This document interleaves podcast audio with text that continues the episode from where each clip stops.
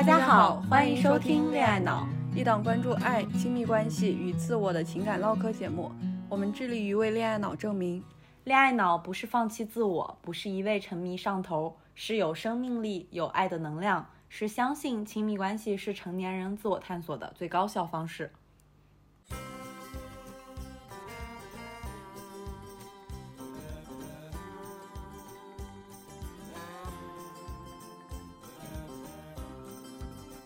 我是肖一，我是胡晓，我爱男孩，我爱女孩。我一直相信自己是个恋爱脑，我一直不觉得自己是个恋爱脑。我拒绝恋爱技巧，我依赖恋爱技巧。我是热乎乎的小狗，小狗天下第一。我是拧巴巴的小猫，小猫宇宙无敌。拧巴巴什么鬼？强行对仗。总之吧，就是说我们是完全不同的女孩，连性取向都不一样，性格喜好也全然不同。但我们相信，恋爱脑不是一个贬义词。亲密关系永远是一面镜子，照出自己的问题和最真实的样子。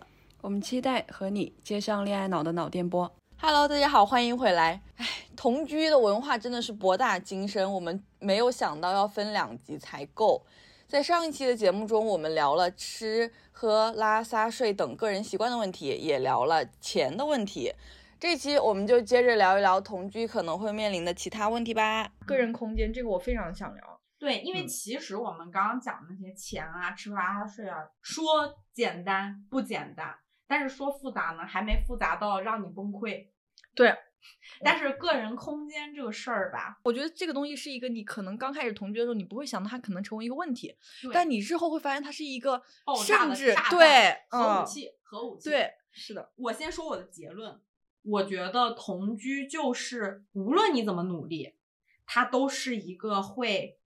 不停的侵犯彼此边界的这么一件事儿，嗯，无论你们多努力，他都会。首先第一点啊，就是同居住什么样的房子，我觉得这个很重要，就是怎么睡。接下来我要发表一下我对于就是同居的一些美好畅想，嗯，就是我自己给自己画了一张那个房间平面图。首先，我觉得这个房间需要有两个卧室，两个卧室里面要要有床，但是可以有一个卧室作为主卧室，有一个卧室作为逃避卧室。然后那个卧室里面呢，就是它有一个很小的床，然后你可以放一些。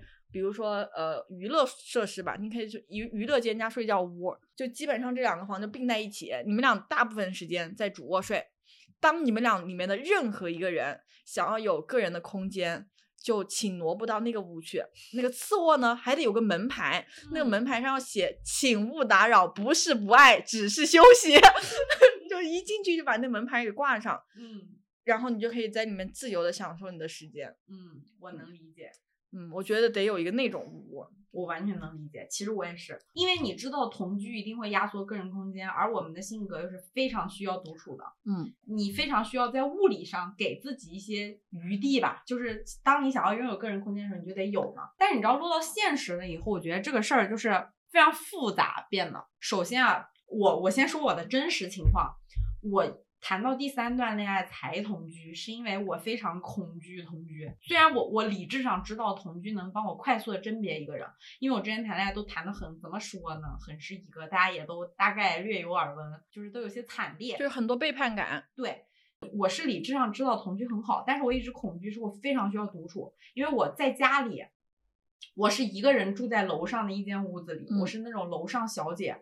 我曾经试过五十八天，就是只吃喝拉撒睡在那个屋里，我都不会出门的。嗯，也是当时因为口罩的原因啊。嗯，然后我妈就是会称之我为楼上小姐。我们家就是那种我的屋不敲门是不能进，只有我一个人在那里待着，狗进来都得争取我同意。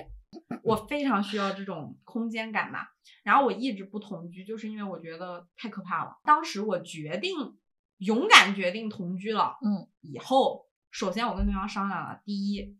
我坚决坚决不能住一居室，很可怕。因为我身边有很多在北京、上海的情侣，其实大家就是愿意为房租付的钱，就是你可能早期就只是说住个一居室，嗯，或者一室一厅嘛。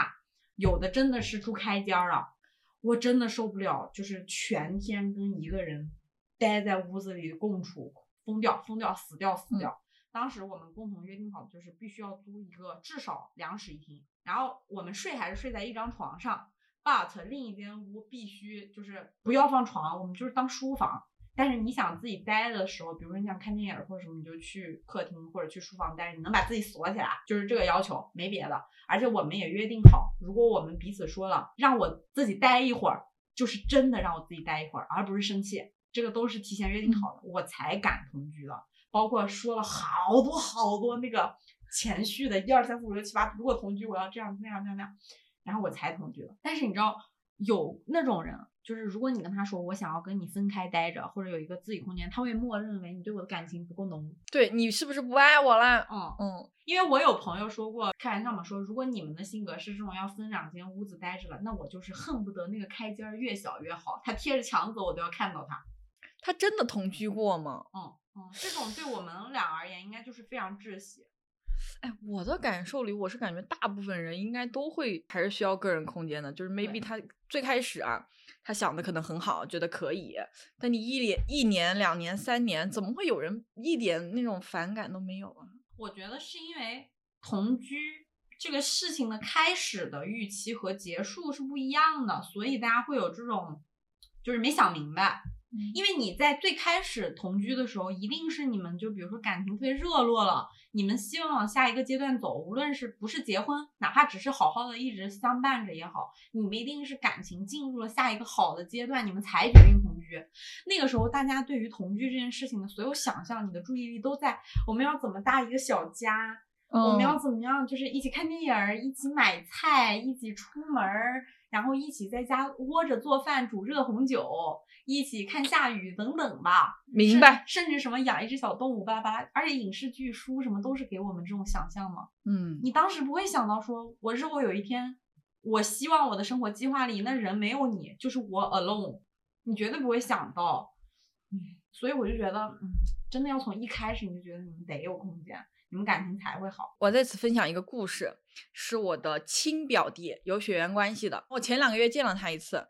他是一个自由职业者，在长沙开了一个服装的网店。你可以理解成他的工作是每天都只需要在家里工作。他的女朋友呢，跟他处的是从大学就开始处，那会儿两个人是异地恋，现在已经变成了就是两个人都在长沙定居了。他女朋友的职业同时也是一个自由职业者，只用每天在家。那他们俩面临的情况就是两个人每一天都在家里办公。家里是一个六十平的房子，六十平的房子呢。呃，一一室一厅一卫，客厅里面还有一大半的空间要放我这个开服装店的弟弟的东西。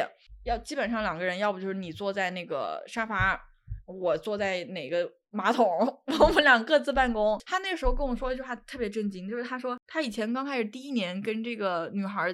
同居的时候，他觉得特别幸福，他都很少回家。他现在他这次回老家，他说真的巴不得就是找机会出来。他说感觉在那个家里要死了，因为我觉得个人空间被侵占这件事情，它是一个你在过程中你可能感受不是特别强烈，但是当你感觉到的时候，那个事态已经是很难挽回了。其实一方面你要对自己认知特别清晰，提前就做好准备。然后你们商量好，有一部分你们的时间是属于两人时间，剩下大家各自分配一人时间。我觉得这样关系才会长久。重点就是因为他们俩都很年轻，都是零零后，所以他们在发现这个情况的时候，两个人就属于我心里都知道，我们都有点不舒服，但是我们没有那么多钱换到更大的房子，因为他们其实这个原这个情况就是我们是可以解决的。嗯，但是我现在因为经济原因解决不了，就更对，就更痛苦。哎呀，我觉得还有一个办法，可能就是你们每天。分出一些时间来规定好，就是各自各的时间。对，要不然就是比如说啊，有一个人出去工作一会儿，主要就是他俩的问题恶化是在于两个人都是在家工作。我身边也有一些就是情侣，现在是两个卧室的，嗯，他们只是说就是偶尔需要睡在一起，大部分人睡在一起。哦，这个很好，这我觉得也我我想要的就是你说的这种，偶尔睡在一起是吧？偶尔也可以，就是要要做事的时候睡一起。我。对不起，太开心了，想到这个。而且我觉得有些时候，这种生活状态真的不等于对方不爱你了。我觉得反而可能就是珍惜这段关系吧。就是在我看来，如果我提提前设想这些东西，是因为我知道，当我自己的空间被侵犯没有的时候，我会变得。对这个人增加很多负面的情感，我很怕把这些东西责怪到他身上。其实不是他的问题，是我自己对于生活追求的问题导致的。嗯嗯。但是我必须要说一句题外话，我操，我现在觉得好危险啊！如果你是异性恋，且你又是女生，是男生向你提出的我们要分开睡，或者是你们刚一同居，这个男生就大部分时间希望是自己睡的，我觉得需要谨慎。为什么呢？因为从生理上男来说，女生在同居前，她会想很多同居可能会造成的恶劣结果。男生真的就是一心想同居，如果他不是一心想同居，而是在一起反而要分开睡，我觉得是咱们就是说一种骗的可能性也很大啊。就你你们俩一开始，他应该大部分时间想的就是跟你睡，哦，跟你待在一起，跟你在 哦，嗯嗯嗯，明白明白，嗯。我只是突然想到这个可怕的可能性，不然大家都觉得我们俩这种分开的是好的，就还是要靠你跟那个人在一起的感觉去甄别，而不是只在某一件事情上，就是他达到了你的标准就是爱你，他没达到你的标准就是不爱你。咱们如果这么二元，确实是很难恋爱。其实你你刚才讲那个就是分房间睡这件事情啊，现在已经有一种很明确的理论了，就是叫 LAT。嗯，就所谓分居婚，现在在很多很多国家，从一九年开始，大家就开始流行分居婚了。婚结婚的婚，就结婚。对对，它是那种，甚至你们是婚姻关系，你们都分别居住在两套房子里，或者是两个房间里，只在某段时间见面接触。这个听起来也不错。对呀，我觉得就是一方面，你们可以减少很多生活习惯上不同带来的摩擦吧。另一方面，往往分居婚它的好处就是，因为你们是分开住的，所以对于伴侣的忠贞程度的那个默契或者信任要求是更高的。在很多国家，其实一九年就已经开始流行这个分居婚了，然后可能很多国家到现在才开始是趋势。咱们就是说，连分开房间居住谈恋爱这件事情，在咱们这儿也是需要普及的。哎，但是我真的觉得分居是也是也不是不行。我以前想过，但是我那个时候为什么？没有把它纳入我现在的憧憬，原因是因为就有点麻烦，嗯嗯，就是来回跑太麻烦了。就是有的时候我我会觉得同居一部分原因是我想靠你更近，第二部分原因是我想减少我们约会的一些成本。但凡你在一线城市吧，谈恋爱不同居都挺麻烦的，成本都很高。那你觉得这个分居婚会有什么弊端吗？大部分弊端。来源于的就是你们双方对于这件事情的认知吧，怕就怕一个人把分居婚真的当成就是对我们关系更好，另一个人把分居婚当成一种借口。嗯，我感觉啊，有的时候我会觉得分居婚有那么一点点像现代的异地恋，你可能刚开始你们想的是我总要多跟对方去见见。我一个月要见一次，我一周要约会一次，然后到后面之后，因为你们俩本身就有自己独立的空间，你可能犯懒劲了。哎呀，我就两个月再见一次吧，我就再晚一点再约会吧。就是我我是觉得有点像，然后这个对感情最大的影响就是你俩可能会因为距这个距离的原因导致分开。哎，其实我觉得说到底啊，情侣爱人要住在一起是一套主流叙事嘛，你们不住在一起要分居婚等等。这一切其实都是反主流的叙事，就跟我们平时说你到了岁数要结婚是主流叙事，如果就是孤独终老啊或者丁克儿是非主流叙事一样。我觉得所有非主流叙事的生活都需要你本人有非常强的对生活的掌控能力。对，其实对你的要求更高。所有非就是主流叙事的那些生活方式，无论是对你的社会地位的要求、经济条件的要求、你本人的认知水平。还是你们关系的稳定性，包括伴侣的质量要求都很高，不然到最后就是空有概念。哎，但你你这么一说，我感觉不错。如果能试一试这样，然后我都还能跟继续跟这个人在一起，就是感觉听起来我俩能在一起可久了。对，而且感觉你们如果真的能成功的实行，那亲密关系的质量其实是很高的。嗯，那就是可能真的是因为很爱彼此的精神才在一起，而不是因为我可能迫于社会的某一个条件，然后我才跟他在一起。可能还有一个就是你们相处时候的质量足够高。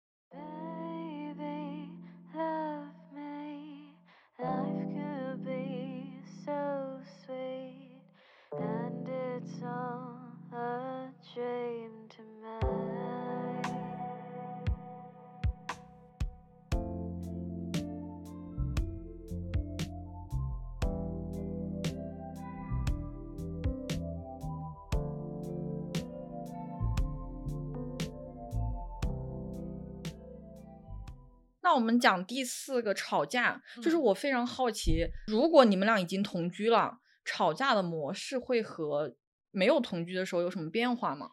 我个人而言非常有。嗯，比如说呢？就是我我前两段恋爱是完全没有同居谈的嘛。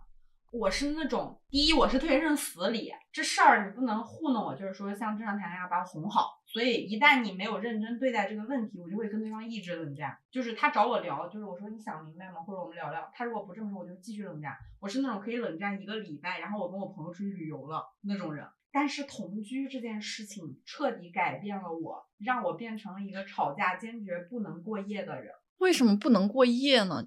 首先最简单的一个连接，你跟另外一个人住在家里，你们低头不见抬头见的，两个人冷战很是尴尬呀。嗯，就是你经常得，比如说他在拉屎，你说我也想拉一下，你抢 茅坑的时候就不能好好抢了。嗯，然后其次是你们总要吃饭吧，总要睡觉吧，总要就是你你又不可能说真的完全旁若无人，看不到那个人的自己点外卖、自己做饭乱七八糟的，你就是介于那种。我如果去问了对方吃不吃饭，可能我只是想问他吃不吃饭，但是对方万一觉得我是在示弱呢？哦，他说：“哎呦，来找我啦，来找台阶下了吗？”就是你很担心你做出一些人道主义的行为，对方会觉得是给他找台阶。但是呢，你又想坚持自己，就会陷入非常非常尴尬那个吵架的局面。嗯，就是你你觉得那个道理你想讲明白，但是你有时候又在生活上有点心软。对，然后你知道常常会发现，就是我同居以后吵架，哪怕吵架不过夜，也经常发生那种。真是两个人气的不行了，然后你也不想，就是你俩就只能现在让，因为我们吵架都不是那种会辱骂对方的吵架，都是那种各自痛苦，就是你气着捏拳抓掌的，各自痛苦，然后你也不会恶语相向嘛，但是会急死，然后我们两个人会非常默契的各自走向一个房间，躲在里面，关上门，待会儿。比如说，如果现在你是没有同居的状态，那你吵架了，你可能也气得摩拳擦掌，通过手机或者电话或者刚见完面。but 你回到家之后，你可以舒舒服服的打开电视。对，就是比如说我有时候大家可以，你吵完架，你可以回你自己家，然后你可以就说这个臭男人，我现在不想他。然后我就是跟姐妹去逛街、去吃饭，自己在家点一个昂贵的外卖，看一个什么电影什么乱七八糟，暂时把它忘到脑海里，忘到脑后去吧。可能你看到那个聊天记录，你还是生气，但是你总有一些就是能释放自己的时刻。但是，一旦你们住在一起，这个难度就变得非常高。所以，这就是为什么你们俩吵架的时候，你有时候半夜会来我家的原因。肖一他是这样，他吵架频率我觉得不是特别高，但他每次吵架都吵的，反正我感觉挺凶的。嗯，然后呢？凶凶的时候，我觉得我能理解吵架的时候不想见对方，我恨不得对方消失在这个世界上那一刻。我也没有这么哦，你没有这么吓人，但是反正就是我能感受到你那个无处可去的感觉，因为你吵架的时候就是说我能不能在你家待会儿，可能 maybe 就是因为你自己家气氛气压太低了。对，嗯，因为我我先解释一下，因为我吵架每次吵的特别凶，是因为我们小事儿不吵架，没什么可吵的。我每一次吵都是那种我觉得非常在我心里很根源性的问题。就是我觉得这是影响到我们俩不合适，或者诸如此类，如果不改就是不合适的那种问题。然后是真的，我同居以后吵架真的有过那种你感觉特别孤独的时刻，而且我没有办法像别人那样吵架说说你滚啊，我做不出来，那就只能你自己滚。对，那时候我滚。我大部分情况下就是那种，我也不是为了示威，不是为了要对方追出来挽留我，就是真待太难受了。然后我想就出去跑一会儿。走开！我后来就是不去你家了嘛。我的做法就是绕着东坝骑自行车。哎，好惨啊！就是很孤单嘛。因为你，你以前，比如说你们各自住在自己家，你吵架你就是回自己家，你还有个安安稳稳只有自己的地方待着。我又是那种特别需要自己待着的人，你现在就根本没有办法。你就流浪，流浪地球。而且我甚至发生过那种，我真的太难受了，我就是没有办法在那个环境里待下去。我就会去住一个昂贵的洗浴中心，哇，你经历很多，一方面犒劳自己，一方面逃开。我想象一下，如果我吵架，嗯，你能受得了跟一个人以吵架状态在一空间待着吗？对，我在想这个事情，因为我以前如果吵架的话，要不然就是在同一个空间即等于当天和好，嗯，要不然就是各自回家，几天后再联系。哎，你不是有过那种就是？睡觉前吵了架，就那么睡着，然后第二天就去出差嘛？那但是你睡的时候可烦了，心里啊，对呀，你还是膈应。不就是真实故事吗？嗯，确实。这件事就能可见一斑呢。所以说，同居吵架这个事情，解法就是不同居。想不，好难啊，这个真的很难对。呀、你想，你可是一个就是只睡一夜，然后睡觉前吵了架，第二天醒了，然后你就走，你就特别难受。但你想，你第二天可以逃离那个环境，嗯，同居是甚至有可能你们还要顾着彼此吃饭。所以我建议在此建议各位，还是可以采用我我刚刚就之前画的那张图的那个方式，就是两个屋，两个小小卧室，你可以装成病倒一睡不起。而且你知道，我觉得同居除了吵架很尴尬，同居会增加很多吵架的缘由。就是你们原来只有约会这个场景嘛，其实最多就是，哎呀，你节假日有没有送礼，有没有想着我，然后有没有回应，诸如此类一些。我说实话，就是很很 cheap 的事情。嗯。但是当你们真的住在，也不是 cheap 了，就是很很琐碎的事情。但是当你们同居在一起后，你们又会有很多那种根源性的问题吵架。明白？就比如说你你爱抠脚，我不爱看你抠脚，你拉说 我你或者是你总是丢垃圾，不不扔垃圾。有一个特别简单的事情啊，就是之前不是口罩时期，当时大家都阳了吗？不嗯，是有个玩笑话说，好多阳了的情侣就大家都在分手，为什么呢？好像是的呀。因为阳了以后涉及到你们同居的人在家里待着，然后要彼哦此照顾。哦哦，我知道了。然后他就他就发现两个人对长时间的待在一起，你待的时间越长，你发现问题会越多。对，而且就是比如说，当时大家阳了会陆续病倒，其实有一个人是需要照顾另外一个人的，很多人是抵不过这个考验的。就是我感觉好多情侣是那种你们可以在一起享受和快乐，但是没有办法共同帮助对方或者携嗯手走，嗯那个是挺考验人的。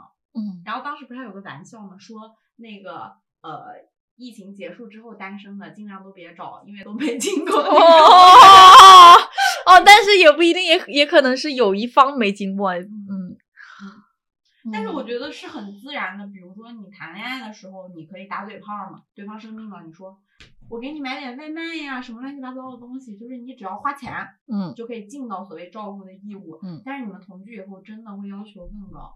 嗯，是的，嗯，我疫情的时候也生过气，因为对方没有那么照顾好你。发生了两件事儿，很搞笑。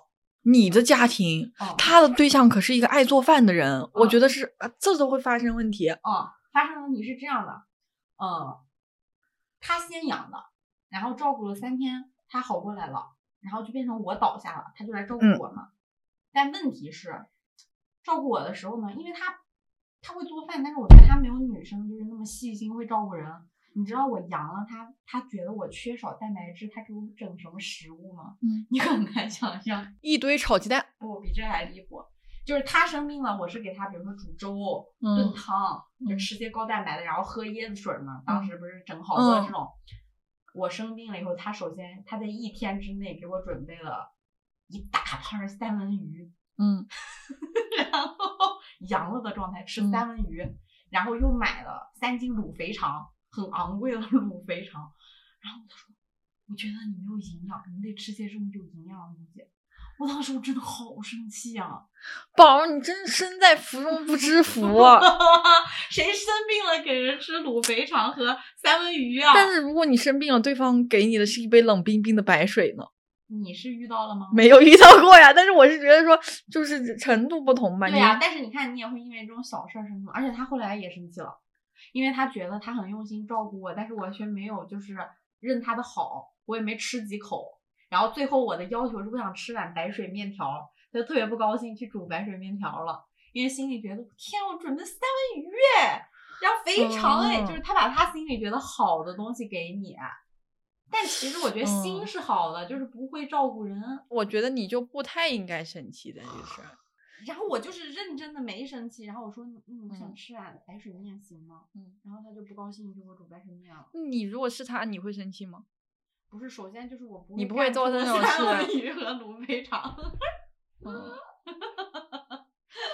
明白。我觉得我可能会是那个，比如说我现在病了，在家同居，我大概率会不想吃东西。嗯，然后如果对方准备了再好的东西，我也不想吃。然后他因为你没吃生气，你会怎么办？无语，我就会无语。我说你也没问我想不想吃啊，你要问我一句我就说了你。看，就是你同居就会因为这种小事而生气，嗯，但是你们分开住就不会有。所以其实同居对关系的要求挺高的，我觉得。嗯，就是同居，你可以有更多时间的接触，然后你就会碰撞出更多七七八八的东西。对，你会发现有非常多差异，而且我觉得这个过程是非常考验耐心，然后非常考验对对方的理解的。因为一味的包容，这段关系一定会断。明白，就是一味的嗯包容和忍受是非常有问题的，反而就是你理解对方为什么这么做。很难理解呀。你现在理解那个三文鱼和肥肠儿，理解啊，就是理解他觉得那个很高蛋白，然后他他吃那种他觉得那个东西是很好的，三文鱼很高蛋白、嗯又很贵，买那么多，他觉得你生命应该你又吃不下嗯特别多。如果你的胃容积只有这么小，那就给你吃高蛋白最强的东西。然后他又觉得你嘴巴可能没味道，又不爱吃嗯芥末，所以再给你准备一份卤肥 肠。那反过来，他能现在不生气你的那个反应吗？能啊，就我们俩后来说开了，这就是同居的好处吧。嗯，但是就是需要中间的那个过程嘛，就是嗯你们得真实的沟通这件事儿。你知道，我想起一个故事，嗯就是我们小时候都有过那种那种大众的那种特别俗的杂志，什么什么文摘呀、什么意林啊，我记得特别清楚。小时候看过一个故事，叫《金屋藏娇》，我怎么看过一样？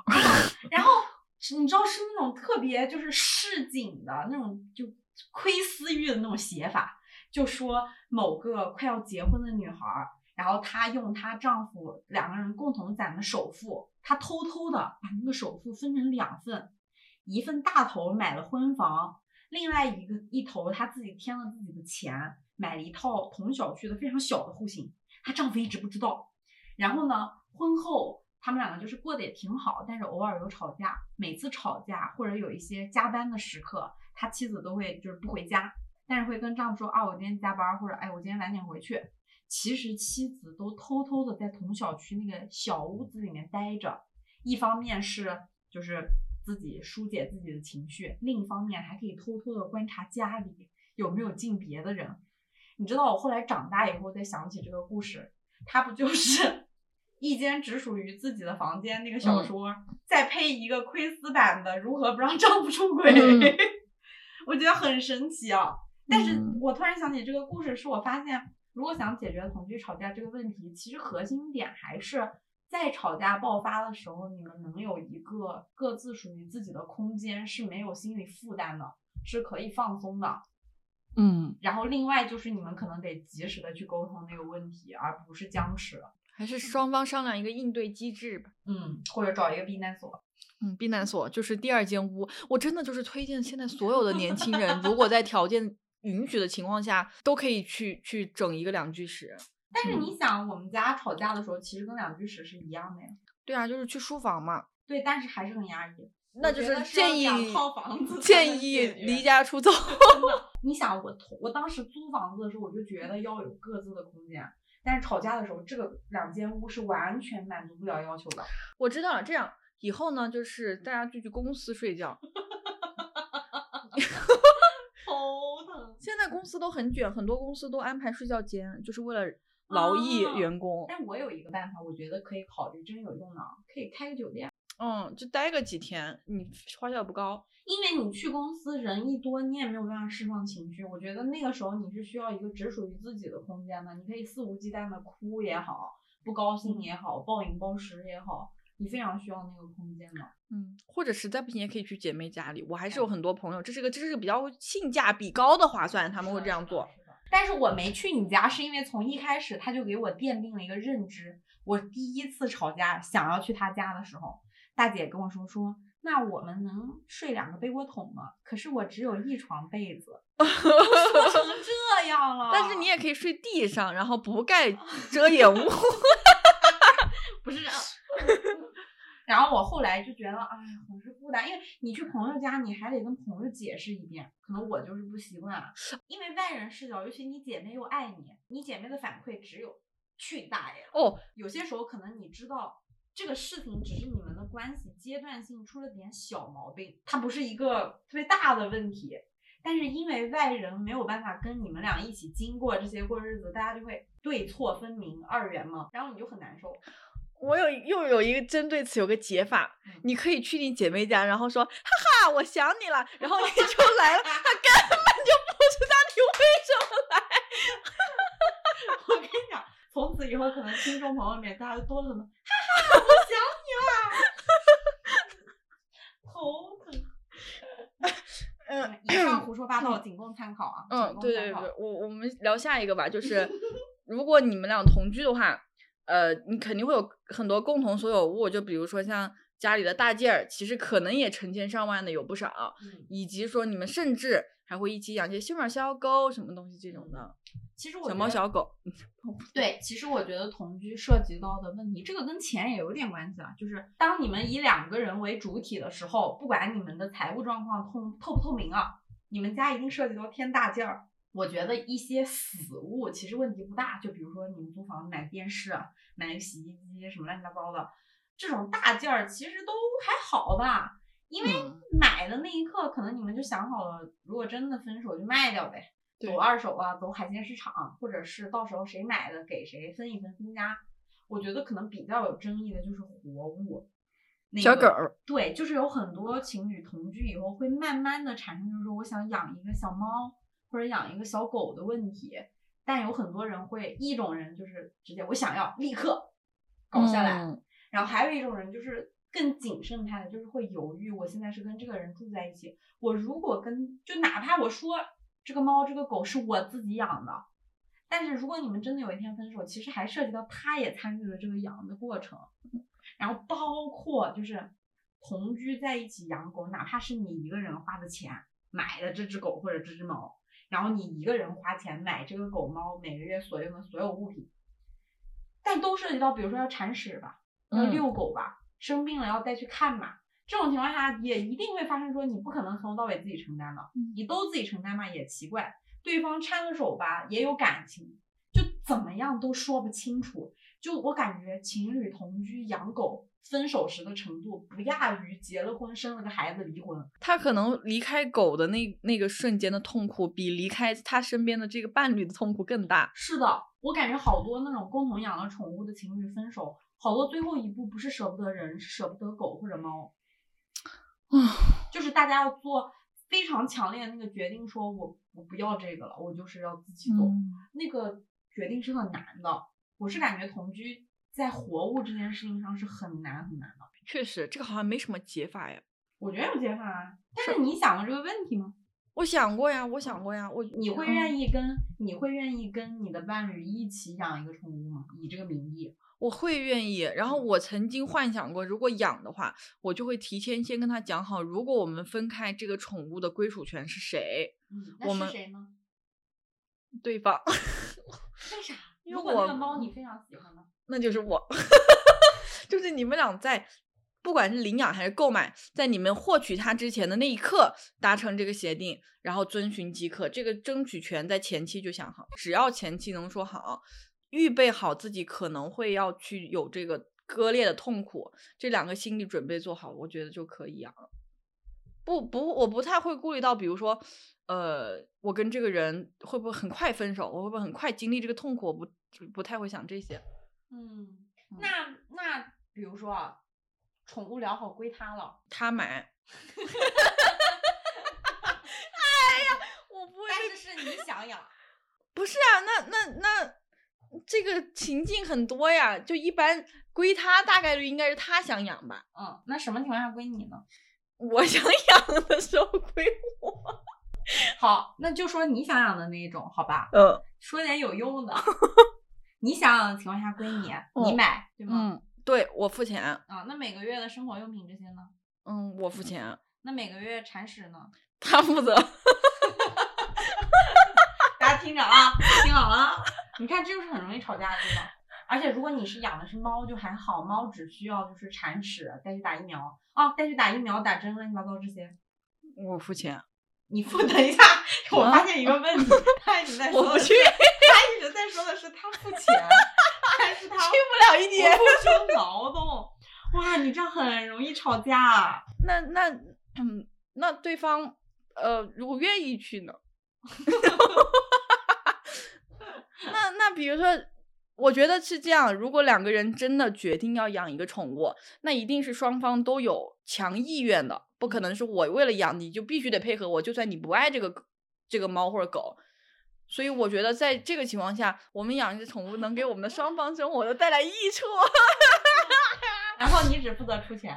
当然，如果对方愿意出钱更好。我跟你讲，昭然若揭啊，这个蓝子眼，我跟你讲，你这样就很不适合共同养宠物。啊，嗯，我也愿意带呀，我也可以带呀。你刚刚那些回答都给你录下来了。但是你看，我之前跟那个胡宝的时候，我不也带他去看病吗？我啥话也没说呀。嗯，但你知道，我就觉得这个悖论就真实。我有朋友发生这样的事情，养之前也说好了，就是如果真的分手，那就和平商定这个狗归谁，然后就买了。买的时候男生付的钱。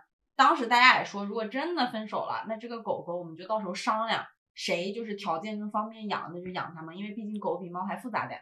然后在养的过程中，大家也是像你说的，不分你我的，嗯，就是今天你带打针什么，该花钱花钱，该照顾照顾。哦，明天我看它狗粮没了，我买一份，等等吧。等到他们要分手的时候，拖了很久没有感情，然后最后也是女生舍不得狗，然后真的就是他们俩提了很多次分手。都因为狗的归属问题吵得不欢而散，最后都不愿意放手这个狗的归属权。虽然狗，你看男生掰扯的点是狗是我买的，嗯，狗我也爱。当时你也说了可以商量来。首先这个狗从一开始就是我买的嘛。然后女生掰扯的点是，中间过程里每个月的口粮、玩具、疫苗，然后什么驱虫，然后这些照顾是不是我来的也很多吧？嗯。你可能每天遛遛它或者陪它玩什么的，但是我日常的照顾更多，我也花的钱，这钱也不少。你要真说钱的话，然后再说日常的照顾，两个人就掰扯不清，因为两个人轮流来的嘛，每个人都照顾。其实说到底就是舍不得狗，所以已经想分手了，就是撕破脸要争狗，那怎么办呢？那就是在养狗之前签订一份合同。啊，这个东西，这个东西就跟。抚养孩子一样，就是你离婚的时候，可能也会因为家产、因为孩子闹到不可开交的地步，这就是可能为什么会有法律 吧。所以我就觉得同居一定会面临养宠物这个事儿。我是感觉好多人在同居状态下去养宠物，大家也是，就是憧憬着那一份美好，就是两人一狗、两人一猫，闲云野鹤那种生活。我觉得最好是同居状态下想养宠物是需要谨慎一点的，对，一定要想清楚，非常谨慎。我觉得是这样，大家在养宠物，一是要谨慎啊，二是大家一直有一个偷懒的误区，就是当你考虑到养宠物的辛苦的时候，你就会骗自己说，反正我有两个人能一起养。然后当你想到要分手的时候，你就会想着这宠物一定是我的。当你要想着要买的时候，你就想的是对方花钱。如果这三个陷阱你都这么鸡贼，你就等死了，真的，嗯，就是最惨的结局。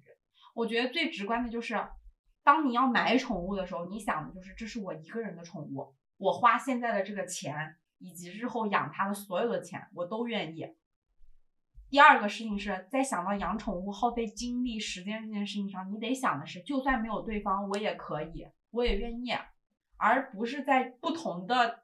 条件下去想不同的只对自己有利的方式，那你就是自欺欺人了。嗯，第三个补充，嗯，就是能前期跟对方聊好宠物的归属权，其实不用担心你很尴尬或者怎么样，就是前期聊好一定比后面要好。是的，因为我觉得就是养宠物这个事儿，真是就是你没分手吧，感情是很好；分手了有很多后患无穷，不只是就是说你们归属权的问题。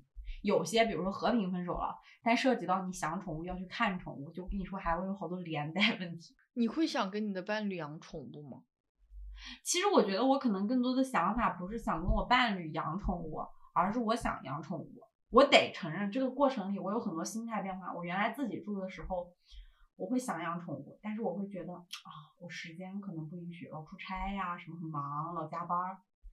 然后当跟这个人同居以后，我的确产生过幻想，就是因为你现在有两个人了嘛，你们的时间是可以轮流的，你们精力会比一个人更多。我当时在想，啊，那是不是满足了我一些就是想养宠物的条件了呢？我能让它生活的更好。但是我后来发现这就是个悖论。当你想的是两个人比你一个人养的更好的时候，你就没有想过如果没有了这个人你咋办？嗯，哦，就是困在这儿了。嗯，所以我后来想。反而就是我不要因为有了同居伴侣和没有同居伴侣去做不同的养狗的选择，而是永远都思考，不管我身边有没有人，我永远想着我一个人能不能养它。Let the story unfold of how I would lose my head. Waiting for you to come home. Even in my sleep, I'm still waiting. 然后我们就聊最后一个吧，就是同居里面你肯定很难避免的就是性生活是的，我们嗯不是为了开车啊，家啊，不是开车，嗯这个是不得不聊的。对，而且我觉得同居性生活这件事情占同居，就是无论是问题也好，或者幸福度也好，什么都非常大一个比例。情境一，你们可能会因为刚开始同居，然后你就每天每天都是一个很爱对方，然后嗯爱到过度的就是什么样？就是每天做爱啊、甚至就是一天做个 n 次。嗯，其实我觉得我们这一代人好像就算不同居，大家也会有性生活。嗯啊，只是说就是异性恋异，我只说异性恋啊，异性恋的父母不喜欢小孩同居啊，巴拉巴拉。其实大家担心的都是意外怀孕嘛。嗯但是我发现，就是我跟身边好多同居的人聊过，大家最开始你的那个同居的时候，一定是充满激情的。谈恋爱的时候是你们可能隔一段时间才能见一个面，你们接触的空间大部分都是公共空间啊，可能最多你去对方家什么是很私密的。可是刚开始同居的时候，天老爷，你想年轻的男女、女女、男男，你们每天在家就是可能穿着家居服，甚至就是露着点，乱七八糟的。然后你们在一起是很容易有身体反应的，就是随时随地有一个活人在你面前提醒你，嘿，你现在有没有一些想法？嗯，就是最开始的时候，大家一定会非常非常频繁，然后这个东西就会导致一个我觉得很危险的事情，非常值得聊一下，就是安全和健康，这个真的很影响。健康就是你过度纵欲可能对你的你们嗯俩的身体器官也会有影响，包括对吧？你的分泌但是安全是指套儿什么的吗？当然，你知道，我觉得那个在酒店和在家里，可能大家的心理是很不一样的，就是因为你在家里变成一个日常的 sex 的环境，你会很容易觉得很安全。然后你知道，就是比如说你们只是偶尔一次出去约会，然后你们 sex 一下，你们会觉得哦，我们一定要做好保护措施，因为非常危险。但是你知道，一旦你们开始同居，然后性生活非常频繁以后，尤其异性恋，你知道大家就会在那想说，哎，这安全期到底是怎么回事呢？你明白吗？嗯，就是做安全措施这件事不会有那么有危机感。我真是对这段发言极为震撼。但是我我跟你说，这个一开始是我自己的感受，我后来跟好多好多人聊过，大家真的就是因为你想，你你变成了家里以后，你们的场景会变得很单一啊，然后你们大概率就是频率又高，场景又单一，很容易陷入倦怠，然后大家就会总想找一些新的刺激。如果你们还是那种很标准的，就是什么转教室的各种乱七八糟啊，嗯你们一定会试图寻找一些刺激。我真的身边有好多姐妹，她们就是因为所谓的大家测试安全期，嗯哦，什么姨妈刚结束那几天，anything，然后就是会意外的，对意外的，或者说愿意说我试试不做安全措施。嗯但是你知道，大家每个人都是很清醒的，因为我觉得就是这个意外怀孕这件事，只要女孩不想，你就不会怀上。懂了。哦但是我觉得那个同居的家庭环境会让你觉得安全感非常强，你就是会瞎琢磨。我作为一个拉拉，我表示简单理解。嗯，但是我确实，我第一次听是有人会会把自己不当回事儿，这有点吧？我觉得这是有点不把自己的这个身体啊，嗯，没有很我我是觉得无论怎么样吧，你们都想寻求自己、安全措施这个事情，嗯，很重要。嗯希望各位异性恋们，但是你知道，再往后聊，第二种状态就是过度激情之后，一定会进入另一个极端，就是当你们的激情逐渐褪去以后，你从偶尔充满期待的看着一个人光屁股地儿，变成 每天可能那个人都晃着大腿、晃着屁股腚在你眼前走，但你毫无感感觉，嗯，就进入那个激情褪去的状态吧。嗯，就俗称床死呗。哎，但这个床死会不会有两个情况？一个情况是我只是跟我的伴侣床死，但是我出去跟别人那个呢。哦，同意。嗯，还有一个是就是单纯的，嗯嗯，我同意。嗯，我先说一个故事吧。我嗯身边真实的有一对朋友，他们在一起三年，哦、当然他们分手了。呃，他们俩感情很好，甚至一度谈婚论嫁嘛。然后第三年的时候，他们两个人也一开始没有发现感情有问题，一整年没有做爱过一次，同居在一起我没有，而且他们还是那种住的一室一厅，就是也不是说个人空间特别多的，嗯一次都没有。每天睡在一张床上，嗯，你知道，就是花束般恋爱里，最后他们感情斗转直下。那个女生说：“你怎么会试图跟一个四个月没和你做爱的女人向她求婚呢？”我确实是相信性生活是某种层面上验证你们感情好不好的一个指标。嗯，就是算是一种爱意的传递吧。是，就是你你很喜欢一个人，你的确是会有欲望的。嗯，然后我当时我就在想，而且你想，我那个朋友他们是一对异性恋，他们一年都没有。不得不说，我觉得是有点奇怪的，而且我至今不知道到底是有人在外面解决了自己的需求，还是怎样。但是我的那个女生朋友她是非常生气的，而且她非常在意这一点，就是一整年都在在意，一直到分手都在在意。所以他们两个人关系是女生其实还是挺想的，但男生不想。对，而且我觉得女生好多时候，我我能理解她心情，就是她想要做爱，她其实想的是两层，一层是就是真的是就是希望亲密的那种感觉，另一种是她会担心你不跟我做爱就是不喜欢我了，她需要得到验证。嗯，而且你跟年轻男生他。他怎么会不想呢？就是你肯定会担心更多的东西啊，是不是有外面有人什么的呀？往好了想，他没有出轨，但是他都自己解决了，这也挺伤人的。我们之前看《Beef》的时候，那个女主角，嗯，她就是属于她的老公跟她两个人应该也是床死了。嗯，然后她宁愿用手枪自卫，对她老公好像也自己自卫，就两个人都自己自卫。但是不跟对方做爱。哎呦，好神奇！对，因为你不觉得其实好多时候大家可能没有察觉到自己感情出问题，或者说在自我欺骗，但是 sex 非常能说明。是这样的，嗯哼，所以说不定你朋友他们就是这样。嗯，我懂了。是啊，就你想，他们一开始没有觉得自己感情有问题，只是就是可能性生活频率下降了。我觉得性生活反映感情状况是前置的，是在你潜意识里是有前置的。嗯，但是我很想问，拉拉床死很严重吗？这个是一个社会言论啊，就是很多人会有这这种说法，当一个梗，有时候会在传，有可能怎么会床死啊？比如说，我们都不想做一啊啊，或者是你两个一在一起都不想当零，但这个情况比较少，大部分都是不想做一，就是懒得累，太累了。哦，嗯。嗯，当然，我觉得啊，就是激情褪去，除了那种情感层面的，还有一种就是你们长期共同生活在一个熟悉的环境里，你的性欲就是会降低。这个确实就是你第一次见他裸体，和他在你面前已经裸体了一百次，你看到的心态真的不一样。对，而且还是就是环境的安全没意思。嗯就我我我知道的就是那种很多情侣老住在一起，但是他们比如说但凡出去旅游，就会有对对方产生新的感觉，因为你换了一个陌生的环境，或者心情比较好，或者远离社会生活了，就是你远离那些工作啊、加班呐、随时要回的微信啊，我觉得这些也挺重要的。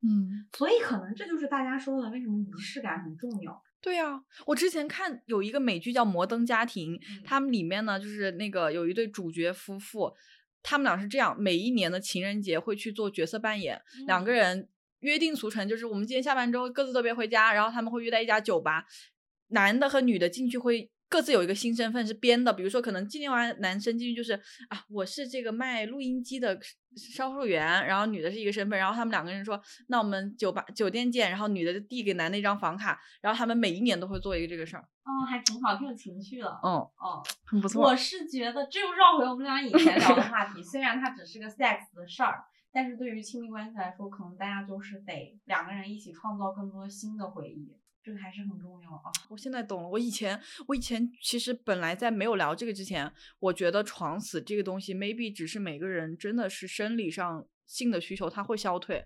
但我现在觉得不是，还是一个需要大家警觉的东西。夏日无语正上映，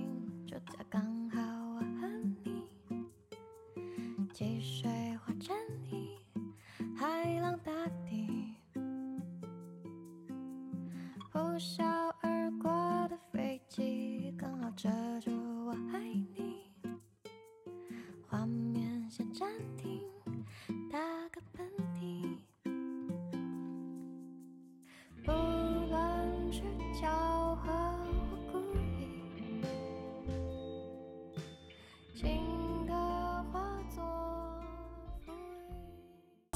我们今天就是简单的聊了一些我们两个可能对于同居一些影响因素的看法，非常想告诉大家，我们不是无条件鼓励同居的。嗯，这件事情一定是要基于你跟这个人有一定程度的接触相处，然后你是有正确、很客观的判断，就是我觉得这个人他是符合你某套标准，说至少他是安全的，他是不会伤害你的，嗯，他不是个骗子等等，你才可以说哦，你觉得你们可以为了进入下一个感情状态，比如说更亲密。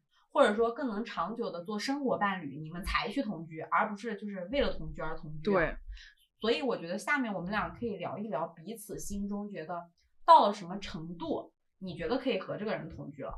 嗯那你先说一下第一个点，让我思考一下。我我因为我没有太多同居的经验。嗯嗯，我觉得首先啊，我我个人不是很赞成那种认识半个月、一个月就同居，因为嗯，怎么说呢？一是那个时候是多巴胺上头嘛，二是你不够了解一个人，至少一个月的时间，不管你们就算天天相处吧，我觉得你也只能了解一个人，就是非常态的状态，就是他所有对你好的那一面，是不足以支撑说你进入一段同居关系了。不说别的，同居以后分手的成本会变高，因为你们没有住在一起，其实是很容易断掉的。可是住在一起，分手成本极高，所以诸如此类吧，风险考虑，我觉得大家是需要给自己一段时间去了解对方。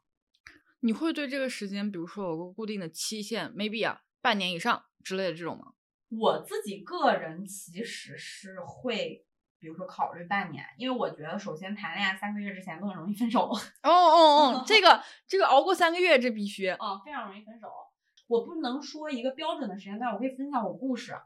我跟现在这个男朋友是，我们俩交往快到三个月的时候，刚刚好有一个机会，就是说他的房租也到期了，我的房租也到期了。其实我们那个 timing 是非常好的，就是不需要有任何一方解约啊啥，就可以住到一起去。然后他也向我发出了想要住在一起的邀请，觉得很好，但是我当时就是很坚定的拒绝了。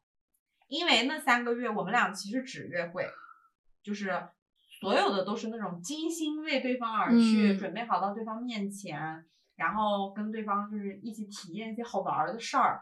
我觉得我们两个都没有特别真实的了解嗯对方吧，嗯，然后我就是坚定的拒绝了。当时我搬新家，新家窗户透出去是一家饭馆儿，那个饭馆儿叫同心居，嗯，那一天就是我已经签了约，我已经把东西都搬到那儿了，他在帮我搬东西，然后他站在那窗户说：“肖一，你看那个饭店叫什么名字？”然后他就把中间那个字儿抠掉，说“同居 ”，真的很烂那个，就是他当时真的很想那个同居，我就觉得嗯不太想。我是七八月份搬到那个新家，差不多年底就十二月一月的时候，我们才决定要住在一起的。嗯然后第二次同居是我提出来的，中间这个过程里，我们经历了，比如说彼此各自需要出差二十天，或者说有一个人忙到可能一周都没有办法跟对方分享日常，然后或者是可能整整半个月都是我每天只是大半夜忙累了去他那儿睡一觉，就真的什么都不做，只是睡觉，然后早晨吃个早饭我走，就是真的心里太疲惫了，需要安慰，就经历了很多这种不是特别美好的谈恋爱吧，就不是那种精心的约会，然后让我觉得这个人首先他是还不错，人品也很不错，然后生活习惯也是干净的哦。我去了他的住所，嗯，就是看了简单的看了一下角角落落。对，然后发现，比如说他是喜欢做饭的，他是稍微注意卫生的，然后他有一些怎么样的喜好，包括这个人可能甚至他，哦，我见了他的朋友，等等吧，反正就是让我觉得安全了以后，其实我觉得这个过程里就涉及到很多指标了，我们可以试着拆一下这些指标。就比如说对方这个人是不是一个好人？是的，嗯，他可能体现在 maybe 啊，就是他之后会不会跟你有暴力倾向？对，嗯，就比如说或者他骗骗钱？比如说你跟他相处这段时间里，一开始可能什么都很好，他后面会不会出现，比如说有些事儿不如他意，他就非常暴怒，情绪失控？对情绪失控，甚至是比如说吵架辱骂你，我觉得得这种事是谈恋爱大半年一定能看得出来的。然后包括比如说他对动物是不是好的，嗯是不是很残忍的，然后对服务人员是什么态度，我觉得这些方方面面都能看出他是不是个好人吧。至少最差情况你跟他同居了，你们没有感情，他不会打骂你。嗯，对，你们分手的时候，他不会直接给你倒打一耙，坑死对，你不。会暴力你什么的，因嗯为我真的看过好多那种同居了以后你很难分手成本很高嘛，分不开要逃出来的。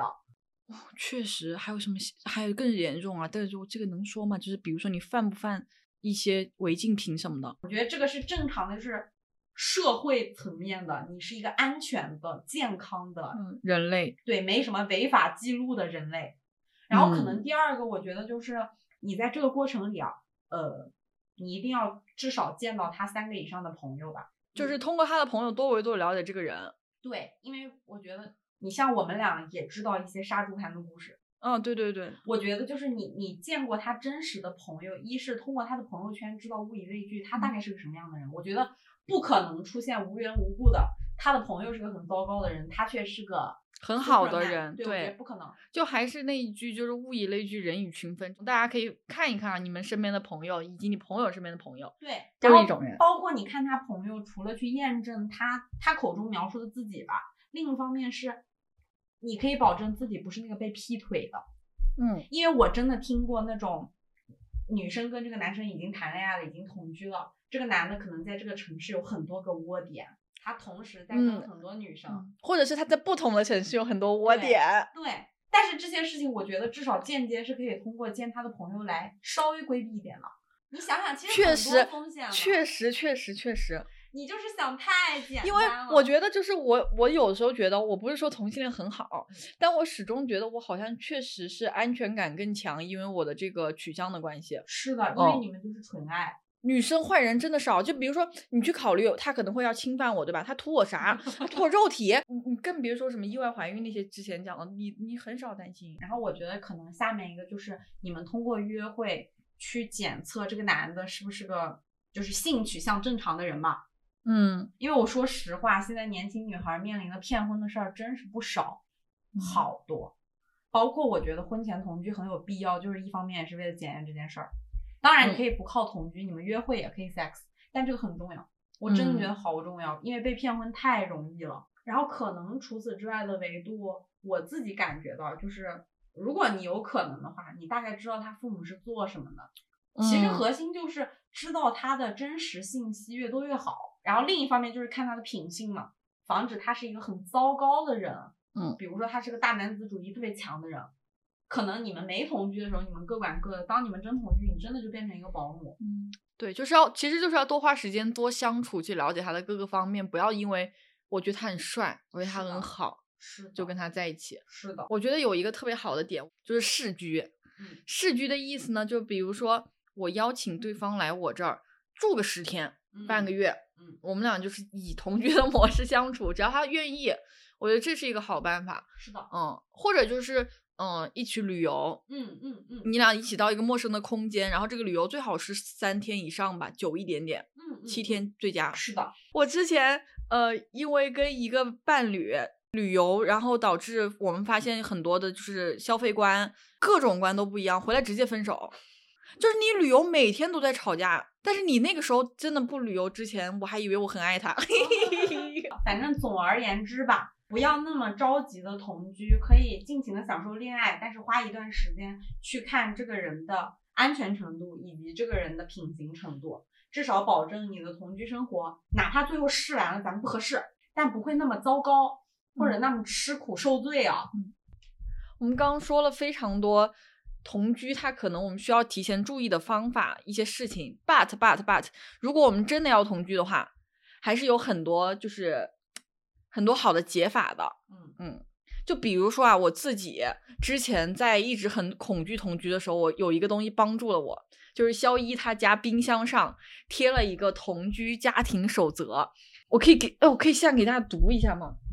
可以，我们到时候在 show note 里给大家贴，你读吧。第一个就是边界上互相独立，感情上互相支撑；第二个有话直说；第三个 be patient 有耐心；第四个吵架不过夜；第五个把对方当活人；第六个意愿比正确更重要；第七个解决问题 and 情绪安抚。但这个这个东西是非常好，其实我觉得可以适用很多人，但重点是。两个人其实有一个这种共同的，就是你不管是目标还是说共同的两个人商讨出来的东西，它一定是服服务于你们两个人的。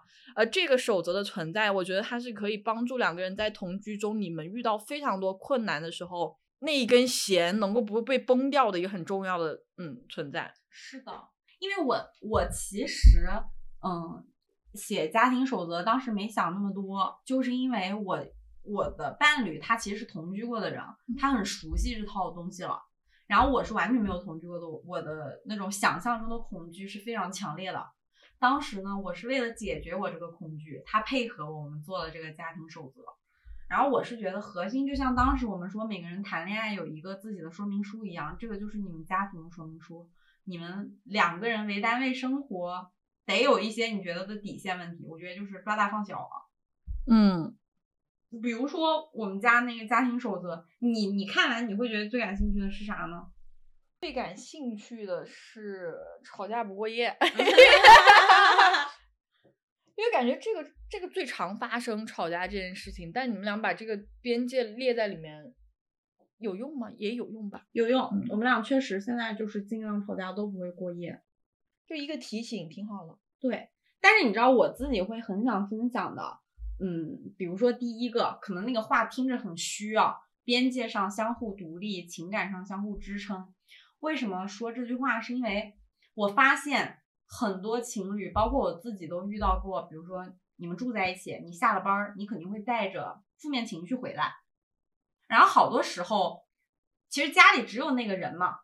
然后你你会觉得，有时候你忍不住，比如说平时对方倒杯水倒洒了，你觉得还好，然后你那天特别气不打一处来，他倒洒，你就觉得你怎么倒水都倒不好，嗯，然后这种时候往往会发生剧烈的争吵，然后那个被责备的人会说你自己工作上的问题你自己处理不好情绪，你怪到我身上来干嘛？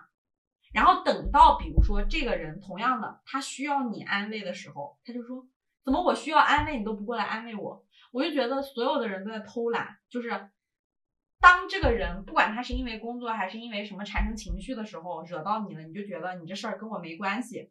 然后当你自己需要情感支撑的时候，你就说你怎么不来安慰我，就很双标。嗯但是这个误误区是连我自己都曾经犯过的，所以我们就说边界上，比如说手机隐私，比如说各自的生活空间，你们是独立的。但是无论因为什么，这个人情感上需要支持，你就应该在，而不是分你的我的。嗯但这种事儿其实同居特别容易发生。这个不止同居容易发生，宝，这个谈恋爱容易发生，我发现，嗯对吧？我今天心情不好，然后可能你说话说几句，我就给你冲起来了，嗯，我都不知道为啥冲你，我就是没耐心听你讲完你的故事，因为我今天很烦。而且那是你的故事。嗯，对总，在这种时候分你我，我觉得好奇怪。然后我们俩后来就是在性质上分你我，就只要是情绪的事情就应该与我有关。但是如果是工作或者个人空间或者什么你父母各种，这些都属于边界问题嘛，那就各自独立就好了。嗯然后还有一个就是我觉得那个意愿比正确重要，这个真的是怎么说呢？我觉得异性恋里特别容易出现。还有就是一一段关系里，一个人情感能量特别高，一个人情感能量特别低，也很容易出现。比如说过节要不要过？对，就比如说过节要不要过，对方就男生特别容易在意，就是那个情感能量低的人，他特别容易在意是哦，你要的就是过这个节，你要的就是送礼。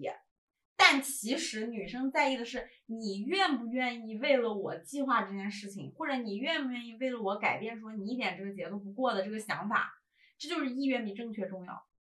嗯，就男生的理念里面是，因为我觉得其实过节没不必要，过节这件事情是错误的，对所以我做起来也心不甘情不愿。但男生的想法，他应该是，因为他想过节，这是他的意愿，所以意愿更重要。那么我们就过这个节。是的，嗯，反正总而言之吧，我是觉得我们两个其实也给不出特别标准的答案。嗯只能说给大家一个方式方法，就是试着看你们两个能不能写成一个达成一致的家庭守则。其实也很难，因为写的时候你会发现你们双方认的东西可能不一样。哦，对方可能不会同意，甚至说有时候你可能写的非常鸡毛蒜皮，比如回家之后钥匙一定要放在固定的位置，不要乱丢，这个他可能都会说我不，我就是改不了。对，因为我嗯们这个已经是二点零版本了，第一个版本就是有要同同一时差生活。嗯，我觉得就是你这个确实很进化。你知道我在看到你那个时候，我回去想了一下，我就在憧憬自己列一个。我能想到的真的都那些小事，比如说呃定期搞卫生，或者比如说呃就是别太吵，就是嗯这种很很初级的嗯生活习惯的问题。对我们嗯一开始的版本也是生活习惯的问题，嗯然后就是那种类似于喝了杯子立刻刷掉，嗯嗯嗯，哦，有垃圾扔走，不要堆。一开始都是这种，后来是发现再吵架吵的都不是这种小事儿了，吵的都是那种对每个人都非常重要的情感上的事儿，我们就改了。所以我想知道你一点零版本里面的那些触及的习惯，现在有还有争吵吗？还是没有了，就是没有了，所以才改啊。所以所以他是没有犯那个错，还是说你不是不再因为这个事情生气了呢？哎，我还真没想，但好像是因为他也在改了，我也没那么计较了。反正就是我们的生活没有再因为那些事有问题或者有障碍，好的，嗯，因为他不需要被约束了，嗯，就可以删除了。明白。反正你的注意力不在那儿了，已经。对，而且只有他做好了，你才会不注意。因为我觉得越是小的问题，就是越做不好，你越计较。今天聊完，我也想问你，如果说现在时间倒转到两年前，你还没有同居的时候，你还会做出跟那时候一样的选择吗？我的答案是，即便身边的所有人或者社交媒体都在说不要同居，然后我自己体验完同居，的的确确有很多同居才会产生的痛苦。但是如果重来一次，我还是会选择同居，因为它是一个让你更快速了解一个人的过程。因为我觉得我们太喜欢那种说，喜欢一个人只喜欢他的优点，然后爱一个人是奖励对方。但是同居让我感受特别强烈一点是，你能跟这个人继续走下去，一定是快乐的部分大于不快乐的部分。这个人是优点缺点都在你面前，你依然想要说和这个人好好走下去，创造一些生活的，他真实的会带给你就是对于感情观也好，或者谈恋爱也好，特别不一样的感受吧。就真的就是你能做到，你不是想要改变一个人，或者是给一个人什么东西让他回报你，你就是真真实实的想爱一个人，然后想跟他走下去。本来我刚刚想的是，在你这段话之后接的是，可能你已经了解到从假性亲密关系走到真性亲密关系了，但是现在就是你现在已经学会了爱，好酷啊！是是这样的吧？我觉得是这样的，就是是爱这个词，嗯，是，我觉得是跟我以前谈恋爱感受特别不一样的。我以前谈恋爱就是感觉特别炫，嗯，特别美好，特别花里胡哨、复杂，然后贼多故事，乱七八糟的。然后现在就是很平淡吧，但是你会觉得很安心嘛。但中间确实辛苦啊，得提个醒大家，不要被这种美丽的哦对不要被他现在这段发言很辛苦。他一在中间无数次的，就是因为两个人的磨合也好，或者因为你更了解这个人，但是也许这个人的有些地方，你在接受的过程中，你真的你会非常痛苦。我觉得同居就很像孙悟空的紧箍咒，就是我们所有人从小都知道戴那玩意儿贼疼，而且有一个人可以随时随地控制你。但是你也知道，一旦你真的度过了那个阶段，就是找到了适合你自己的路，你也会就是飞身上仙，过得很好。所以就看你愿不愿意戴这个紧箍咒吧。结束吧，下次再见吧，下期再见，拜拜。拜拜。风微凉凉的手，轻抚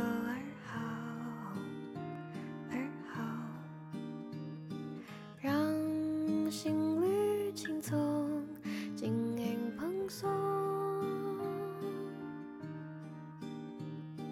话柔软的说，解封了手，芬芳吟诵。